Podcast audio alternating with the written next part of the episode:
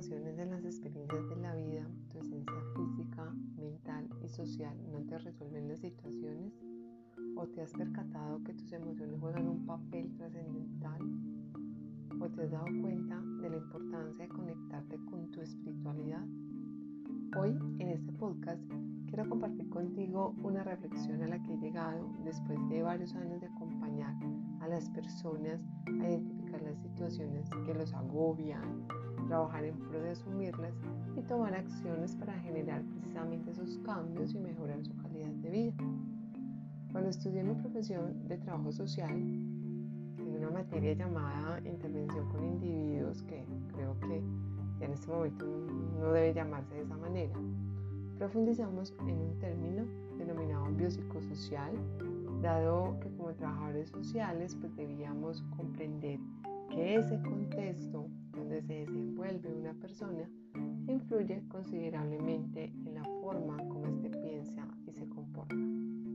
Este término biopsicosocial fue planteado por el médico psiquiatra norteamericano George Liggman Egger en el año 1977 después de identificar la influencia que tenía la psiquis del entorno social en las enfermedades de las personas, proponiendo de esta manera pasar de una visión biomédica de la enfermedad a una perspectiva pues, más sistémica, donde tanto lo físico como lo mental y lo social influían en el bienestar o no de las personas. Si bien este término nace desde el área de la medicina, para comprender la enfermedad desde diferentes perspectivas. Hoy estos tres aspectos continúan vigentes como pilares importantes pues, para el desarrollo general de todo ser humano.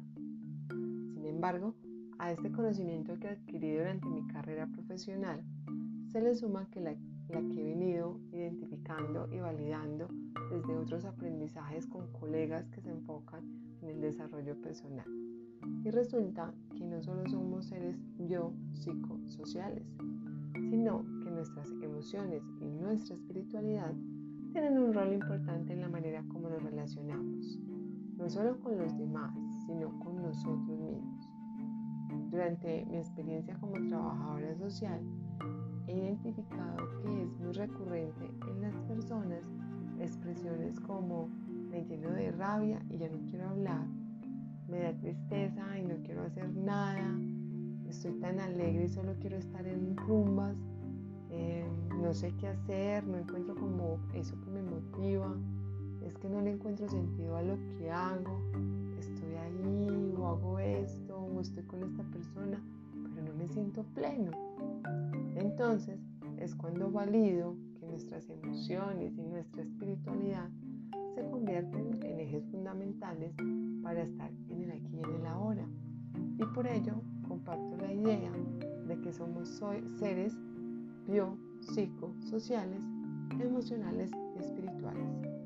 Entendiendo esta última, pues desligada de las religiones, como esa cualidad que tenemos para adentrarnos en nosotros mismos, reconocernos y aceptar aquello que somos y nos motiva constantemente a estar vivos.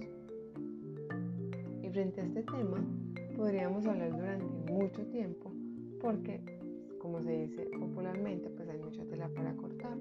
Pero hoy solo quiero invitarte a realizar un ejercicio práctico que te permita una autorreflexión por una toma consciente de decisiones. En una hoja de papel dibuja una estrella de cinco puntos y en el medio dibuja algo que te represente a ti. Esa es la invitación del día de hoy.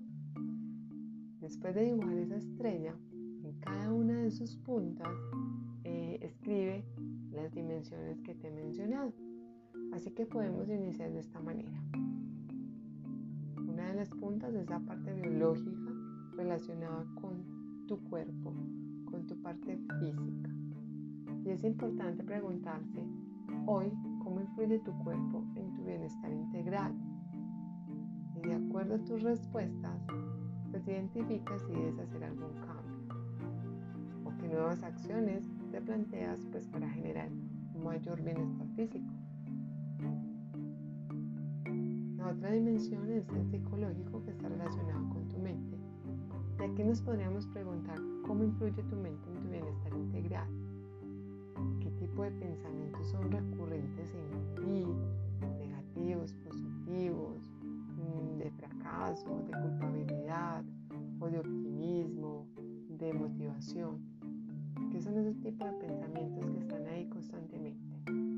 de acuerdo a tus respuestas, pues identifica si debes hacer un cambio, si debes plantear nuevas acciones para mayor bienestar mental.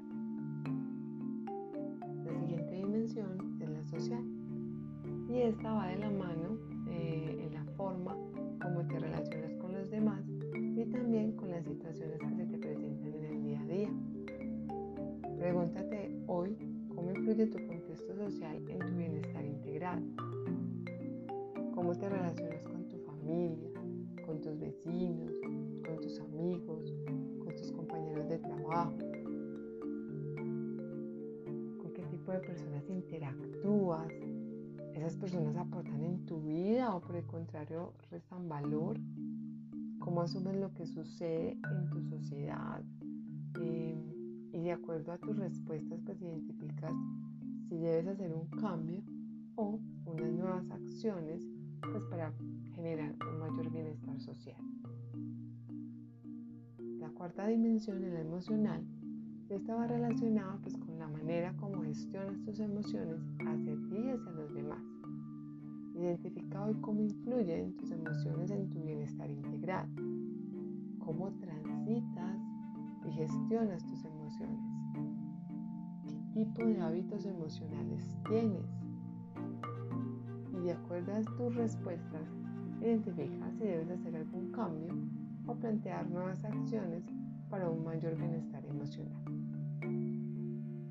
Finalmente, terminamos con esa dimensión espiritual.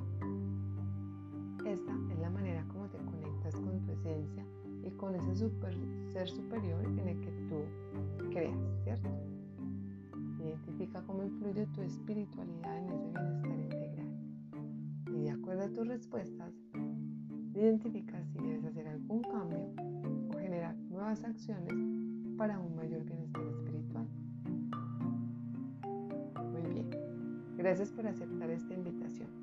Cuando termines de dibujar la estrella y asignarle a cada punto uno de estos aspectos y reflexionar las preguntas o aquellas preguntas que te surgieron a ti, cierra los ojos y recuerda que la luz de esa estrella es tu luz. Esa que nace desde tu corazón y se expande y ilumina todo su entorno.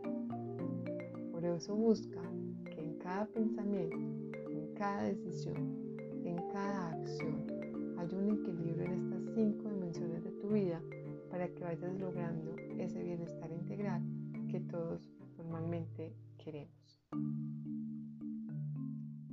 Antes de terminar, agradezco que me hayas escuchado y recuerda que soy Cristina Posada y que me encuentras en las redes sociales como arroba crisposadacoats y en mi página web www.cristinaposada.com donde fuera de ampliar información sobre lo que hago eh, pueden disfrutar de contenido gratuito que quizás les aporte valor para esa construcción que hacemos día a día de nuestra mejor versión. Así que chao chao y espero continúen disfrutando de estas herramientas o de estos conceptos que les brindo con todo el amor a partir de estos podcasts.